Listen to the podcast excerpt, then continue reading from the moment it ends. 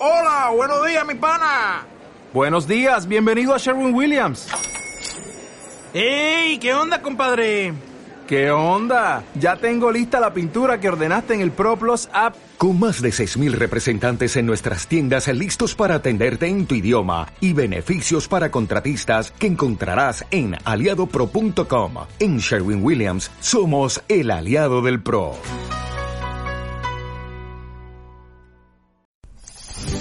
Radio Claret América presenta Sediento de ti, la palabra, fuente de vida, con el sacerdote misionero claretiano Tony Díaz. Reflexiones diarias del Evangelio. Aquí iniciamos.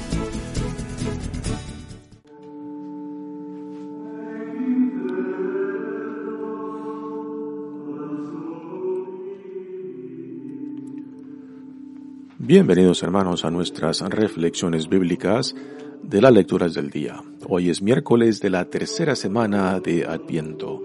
Miércoles de la tercera semana de Adviento. La primera lectura de hoy viene del profeta Isaías, capítulo 45, versículos 6 al 8, 18 y 21 al 25. Yo soy el Señor y no hay otro. Yo soy el artífice de la luz, el creador de las tinieblas, el autor de la felicidad y el hacedor de la desgracia. Yo, el Señor, hago todo esto. Dejen cielos caer su rocío y que las nubes lluevan la justicia. Que la tierra se abra y haga germinar la salvación y que brote juntamente la justicia yo el Señor he creado todo esto. Esto dice el Señor, el que creó los cielos, el mismo Dios que plasmó y consolidó la tierra. Él no la hizo para que se quedara vacía, sino para que fuera habitada. Yo soy el Señor y no hay otro. ¿Quién fue el que anunció esto desde antiguo? ¿Quién lo predijo entonces? ¿No fui yo, el Señor? Fuera de mí no hay otro Dios. Yo, yo soy Dios, el Dios justo y salvador, y no hay otro fuera de mí. Vuélvanse a mí y serán salvados, pueblos todos de la tierra, porque yo soy Dios y no hay otro. Lo juro por mí mismo, de mi boca sale la verdad, las palabras irrevocables. Ante mí se doblará toda rodilla, y por mí jurará toda lengua diciendo, solo el Señor es justo y poderoso.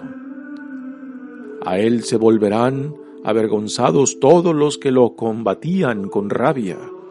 Gracias al Señor triunfarán gloriosamente todos los descendientes de Israel. Palabra de Dios.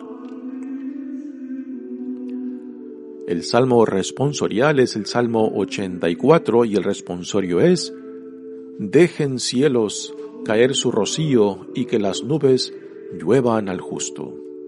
Dejen cielos caer su rocío y que las nubes lluevan al justo. Escucharé las palabras del Señor, palabras de paz para su pueblo santo. Está ya cerca nuestra salvación y la gloria del Señor habitará en la tierra. La misericordia y la verdad se encuentran, la justicia y la paz se besaron. La fidelidad brotó en la tierra y la justicia vino del cielo. Cuando el Señor nos muestre su bondad, nuestra tierra producirá su fruto. La justicia le abrirá camino al Señor e irá siguiendo sus pisadas. Dejen cielos caer su rocío y que las nubes lluevan al justo. El Evangelio de hoy viene de Lucas capítulo 7, versículos 19 al 23. En aquel tiempo Juan envió a dos de sus discípulos a preguntar a Jesús, ¿Eres tú el que ha de venir o tenemos que esperar a otro? Cuando llegaron a donde estaba Jesús, le dijeron, Juan el Bautista nos ha mandado a preguntarte si eres tú el que ha de venir o tenemos que esperar a otro. En aquel momento Jesús curó a muchos de varias enfermedades y dolencias y de espíritus malignos, y a muchos ciegos les concedió la vista. Después contestó a los enviados, Vayan a contarle a Juan lo que han visto y oído. Los ciegos ven, los cojos andan, los leprosos quedan limpios, los sordos oyen, los muertos resucitan, y a los pobres se les anuncia el Evangelio. Dichoso el que no se escandalice de mí. Palabra del Señor. Muy bien, damos comienzo a nuestra reflexión de las lecturas de hoy. Y la primera lectura es una lectura muy interesante porque es un oráculo o palabras o mensaje que Dios dirige a Ciro. Y el título que se le da en, en, las, en, la Biblia a, esta, este capítulo 45 es la investidura de Ciro, rey de Persia. Y hemos de aclarar que Ciro no es creyente del Dios de Israel y no conoce al Dios de Israel, pero por medio del profeta Isaías se nos dice de que Dios consagró a Ciro como su ungido. La palabra ungido quiere decir Cristo en griego y en arameo significa Mesías. Y es un título que solamente se, en, las escrituras se le otorga, por ejemplo, a, a reyes como Saúl, como David y también a los profetas. El ser ungido significa eso, significa ser escogido, ser llamado para una misión específica para una misión que Dios ha encomendado. Y es muy interesante que aquí el profeta Isaías le aplica el título este de ungido o Mesías o Cristo a Ciro, que es el rey persa. Ciro acaba de, de, de dominar al imperio de Babilonia y ahora empezará a dar libertad no solamente a los, al pueblo israelita que se encuentra exiliado en Babilonia, sino también a otros pueblos también que fueron conquistados por los babilonios y llevados al exilio. Ciro dará libertad a varios de esos pueblos, pero a Israel particularmente no solamente le da libertad, sino también le provee eh, asistencia económica y también cartas de recomendación para que regrese a Judá, a la ciudad de Jerusalén, para que reconstruyan el templo que fue destruido por los babilonios. Así que esto es algo muy insignificante de que Dios por medio del profeta Isaías le llame a Ciro el ungido, el escogido por Dios. Pero también eh, se puede entender porque desde el punto de vista de Dios y del profeta Isaías, hay un solo Dios por encima de toda la creación. Y este es el Dios supremo por encima de todos otros dioses. Y este es el mensaje que nos deja en esta lectura, en la cual Dios le dice al, al rey Ciro, dice, yo soy el Señor y no hay otro. Yo soy el artífice de la luz y el creador de las tinieblas, el autor de la felicidad y el hacedor de la desgracia. Yo, el Señor, hago todo esto. Son palabras impresionantes para culturas que tenían una diversidad de dioses, dioses del cielo, dioses del agua, dioses del cultivo, dioses de la cosecha, dioses de lo bueno y dioses de lo malo. Y aquí Dios se autodefine, se identifica como el Dios que está por encima de todo, como el único creador, aquel que hace y deshace, aquel que determina el principio y el fin de todo cuanto existe, ¿no? Es así como Dios se autodefine por medio de estas palabras del profeta Isaías a Ciro, rey de los persas. Dije, dice, dejen cielos caer su rocío y que las nubes lluevan la justicia, que la tierra se abra y haga germinar la salvación y que brote juntamente la justicia. Yo, el Señor, he creado todo esto. Así que no solamente es el creador de la naturaleza, de todo cuanto existe en el cielo, en la, tierra, en el mar, pero también es el creador y promotor de la justicia y de la salvación. Esto dice el Señor, continúa, el que creó los cielos, el mismo Dios que plasmó y consolidó la tierra. Él no la hizo para que quedara vacía, sino para que fuera habitada. Yo soy el Señor y no hay otro. ¿Quién fue el que anunció esto desde antiguo? ¿Quién lo predijo entonces? ¿No fui yo, el Señor? Y estas palabras para los oídos también del pueblo de Israel que se encuentra en el exilio es un recordatorio también de la alianza que Dios ha hecho con su pueblo y también un recordatorio de, las infidelidades del pueblo de Israel que se ha ido tras otros dioses, que ha buscado apoyo, que ha buscado refugio en otros dioses. Y aquí Dios le recuerda por medio de este mensaje al rey Ciro de que Él es el único Dios y que por tanto no hay otros dioses que se igualen o que estén por encima de Él. Fuera de mí no hay otro Dios, dice. Soy un Dios justo y salvador y no hay otro fuera de mí. Aquí el concepto del monoteísmo está claramente definido. Cuando otras culturas tenían una diversidad de ídolos, de dioses, pues aquí solamente el profeta Isaías nos dice, hay un solo Dios, que es creador, que es el que crea, que es el sustenta, que es el que llama.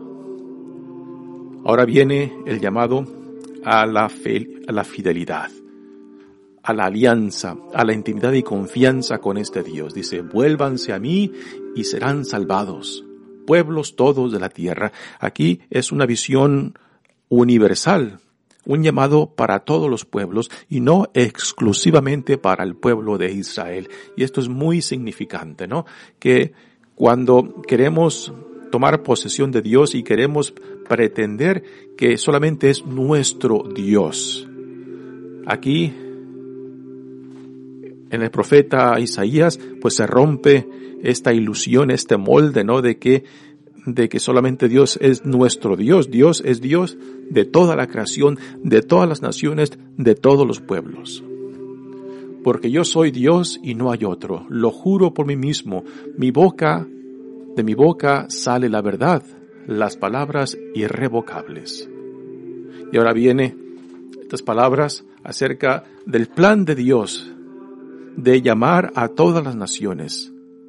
Esta fue la misión que desde el principio el pueblo de Israel recibió, de que por medio de Israel Dios fuera atrayendo, por medio de la vida, por medio del testimonio del pueblo de Israel, a otras naciones para que también reconocieran al único Dios. Y esta hoy en día es nuestra misma misión, de que por medio de nuestras vidas, de nuestro testimonio, de nuestra fe, también otros logren, logren percibir y logren reconocer a este Dios. Y esto nos plantea la pregunta, ¿no? ¿Cuál es el testimonio que damos de nuestro Dios? ¿Cuál es el testimonio que damos de nuestra fe?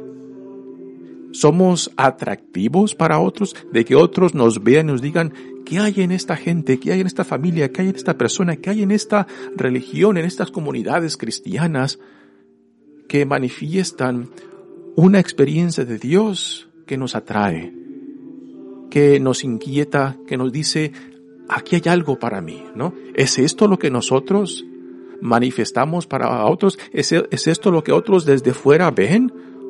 ¿O ven rechazo? ¿O ven exclusividad o rechazo de otros que no sean como ellos? Es una, una pregunta muy interesante que tenemos que hacer nosotros, ¿no? ¿Qué es lo que proyectamos hacia afuera? ¿Cómo nos ven otros?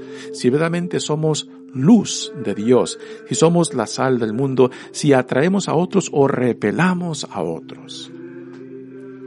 Continúa la lectura diciendo, ante mí se doblará toda rodilla y por mí jurará toda lengua diciendo, solo el Señor es justo y poderoso. ¿Y cómo llegará a decir toda lengua, toda nación, todo pueblo, que solo el Señor es justo y poderoso por medio del testimonio que nosotros, los que profesamos esta fe en Dios, los que profesamos nuestra fe en Jesucristo, pues entonces eh, por medio de nuestro testimonio y forma de vida, cómo nos relacionamos, cómo tratamos a otros, es según el testimonio que daremos de Dios. Y si no es este el testimonio que damos entonces, quizás somos obstáculos, somos piedras de tropiezo para otros, lo cual sería una gran tristeza, que por medio de nuestra vida de fe demos un testimonio que aleje, que repele a otros de Dios mismo. A él se volverán, dice, avergonzados todos los que lo combatían con rabia. Gracias al Señor triunfarán gloriosamente todos los descendientes de Israel. ¿Y qué entendemos por triunfo aquí? Eh, para muchos quizás lo entiendan como adquisición de poder, adquisición de posesiones, de que todo marche bien, ¿no? ¿Es este el sentido de, triunfo que, que, Jesús nos modela? Porque ante los ojos del mundo, eh, Jesús y su vida fue un fracaso terrible, ¿no? Terminar crucificado, morir como un criminal de los peores, crucificado en una cruz. Pero, para que, lo, que los que lo vemos con ojos de fe, vemos en el crucificado nuestra propia salvación, que la cruz no solamente fue un instrumento de tortura y muerte de los romanos, sino fue, sino es el camino para la salvación cuando nos comprometemos a seguirlo, a seguirlo con confianza plena de que no hay nada ni nadie que nos pueda separar del amor de Dios en Cristo. Así que estas palabras que Dios le dirige al rey Ciro le dan a ver a ¿no? De que no puede pensar o creer de que todo lo que él ha hecho al conquistar el imperio de Babilonia fue, fue por su propio esfuerzo, fue por su propia estrategia o por su propio poder. Fue Dios quien escogió a Ciro, quien lo consagró para que fuera su ungido, ¿no? Así que son palabras que le dejan claro a Ciro de que no pretenda no pretenda ser lo que no es, ¿no? De que reconozca al Dios quien lo llamó, quien lo, quien le dio la victoria, quien lo consagró como ungido. Y estas palabras, pues también para nosotros deben de recordarnos de que somos quien somos por la pura gracia de Dios, poseemos lo que poseemos por la pura gracia de Dios, ¿no? Y que, por tanto, es a Dios a quien hemos de dar gloria, alabar y de nunca pensar de que por nuestros propios esfuerzos somos lo que somos, tenemos lo que tenemos, ¿no? lo cual, cuando se nos sube a la cabeza este orgullo, esta prepotencia, ah, pues pensamos de que ya, ya no necesitamos de Dios, que quizás son otros desdichados que más necesitan de Dios y que yo, por lo menos ya no tengo necesidad de Dios. Y esto, pues, es una terrible ilusión que tarde o temprano llegaremos a comprender. Pues es una lectura muy interesante, eh, particularmente porque Dios por medio del profeta Isaías se la dirige al rey Ciro que acaba de conquistar al imperio de Babilonia y que con esta conquista ahora Ciro como instrumento de Dios, como ungido del Señor, da libertad no solamente al pueblo de Israel, sino a otros pueblos que fueron conquistados por los babilonios. Así que en esto, eh, Ciro ah, manifiesta la grandeza de espíritu que después veremos en otros líderes como David y que lo veremos más plenamente en Jesucristo.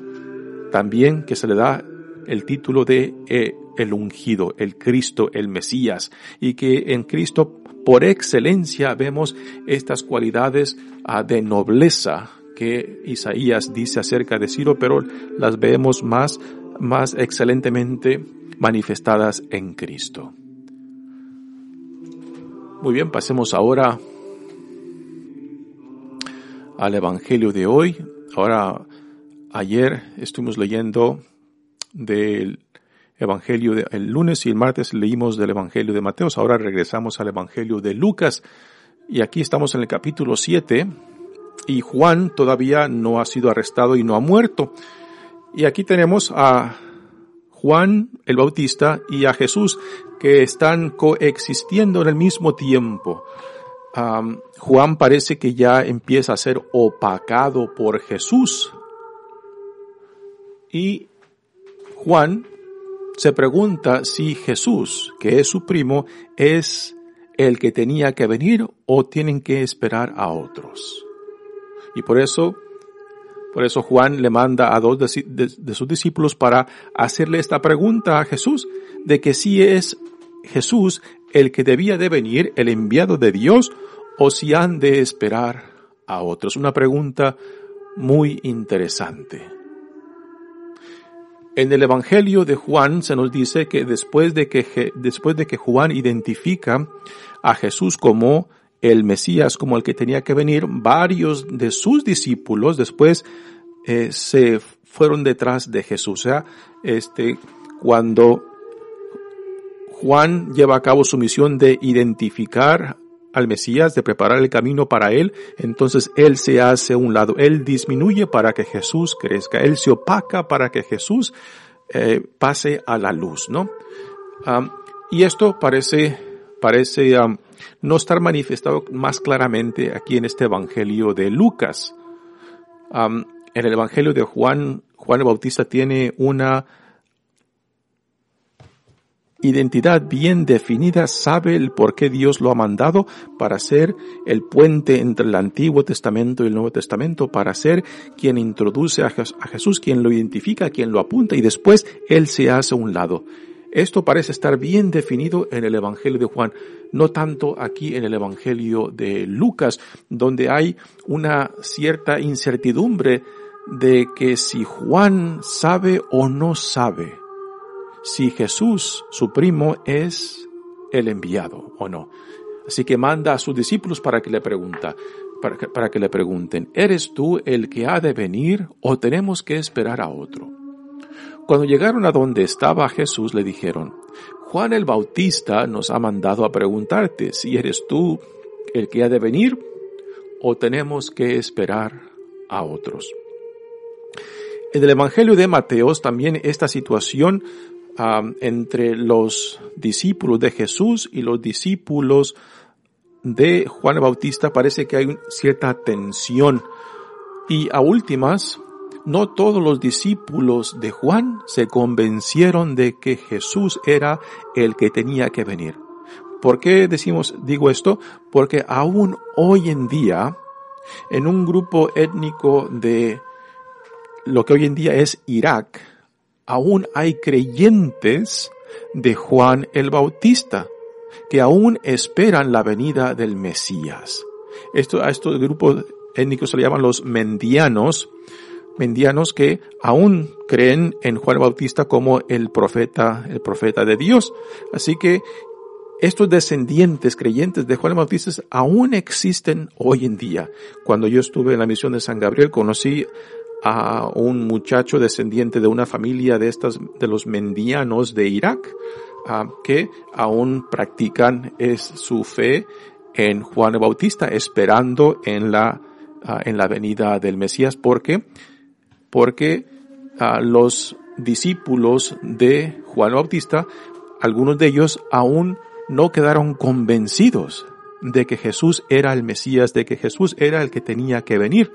Quizás porque Jesús no encajaba en las ideas y las expectativas que, que, existían en su tiempo de cómo tenía que ser el Mesías. Jesús no era un Mesías político, o sea, buscando el poder político. Tampoco era un Mesías ah, tipo revolucionario que iba a despojar al imperio romano de Israel, ni tampoco era un líder religioso, religioso, que iba a purificar la religión del pueblo de Israel. Así que Jesús no encajaba en ninguna de esas expectativas. Y no hemos de sorprendernos de que muchos no creyeron en él porque estaban más afianzados y más confiados a sus expectativas que a la realidad del Dios que se hace uno con nosotros en Jesucristo. Así que Dios encarnado en Jesucristo sorprende, sorprende a su mismo pueblo, aquellos que tenían esas expectativas, y los reta para que vean más allá de lo que ellos esperaban, de lo, de lo que ellos querían, ¿no? Y aquí, en esta, en esta escena de, de este evangelio, pues, en vez de tener a un Mesías, a un ungido, que, que no busca el poder político, ni ser revolucionario, ni ser un purificador de la religión ah, del pueblo de Israel, sino que Jesús utiliza y da como manifestación de su identidad y autoridad Ah, que son las sanaciones, son la expulsión de demonios, la restauración de la dignidad de aquellos que no valen para nada, la predicación del evangelio a los más excluidos, a los pobres, a los que no, a los que no cuentan para nada, tanto para los poderosos como para como para las autoridades religiosas del tiempo de Jesús.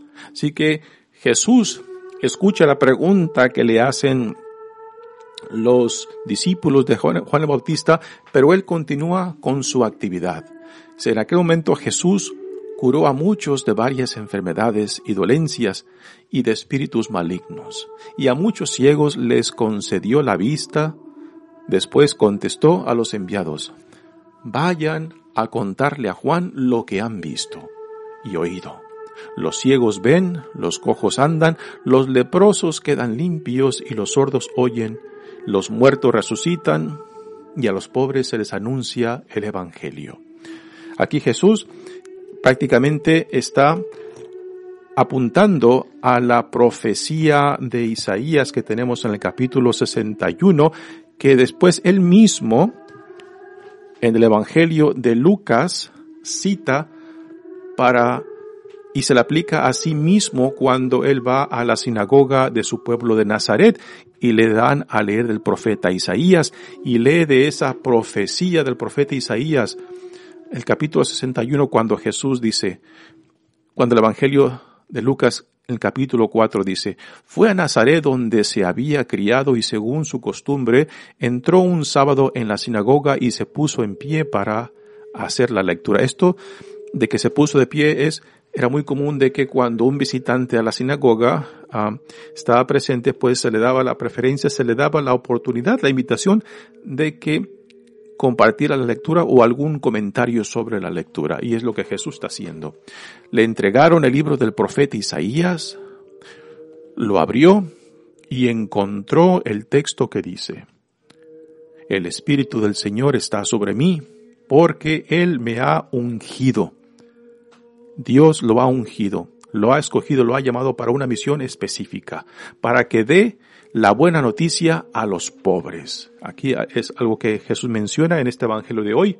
Me ha enviado a anunciar la libertad a los cautivos y la vista a los ciegos, para poner en libertad a los oprimidos, para proclamar el año de gracia del Señor. Sí que Jesús toma esta profecía de profeta Isaías y se la aplica a sí mismo. Y con estas palabras que Jesús le dice a los discípulos de Juan, pues prácticamente le dicen, pues vean, vean al profeta Isaías lo que él dijo sobre el que tenía que venir. Y ustedes ya han visto, han escuchado, son testigos de lo que yo estoy haciendo.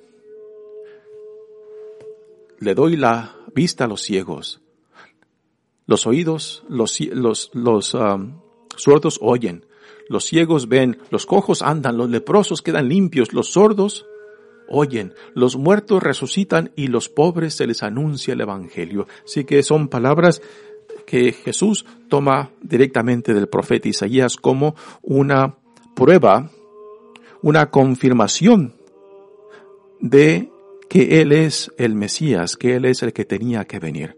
Jesús no tiene que decir, sí, yo soy, sino que le dice a los discípulos de Juan, ustedes mismos vean, ustedes mismos han escuchado, ustedes mismos son testigos de lo que Dios en mí está haciendo, está llevando a cabo, ¿no?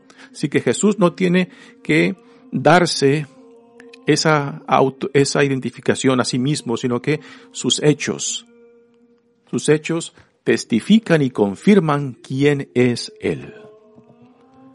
Y las palabras que cierran este Evangelio es, dichoso el que no se escandalice de mí. Pues parece que algunos de los discípulos de Juan sí se escandalizaron, particularmente cuando vieron cómo Jesús muere, crucificado como un criminal, y que quizás eso que vieron después en Jesús los hizo reconsiderar si de verdad Jesús era el que tenía que venir y quizás por eso aún hoy en día tenemos a estos descendientes de los mendianos de este grupo étnico de Irak, que aún hoy en día son discípulos, seguidores de Juan Bautista en espera del Mesías. Bueno, y para nosotros, ¿qué hemos de tomar de este Evangelio de hoy? Pues el mensaje que hemos de tomar nosotros también es de no escandalizarnos en Jesús de que él en su vida no buscó ni poder político, ni poder de ser un revolucionario o un líder religioso, sino alguien que estaba íntimamente conectado e identificado con los más vulnerables, con los más pobres, con aquellos que no contaban para nada para el mundo.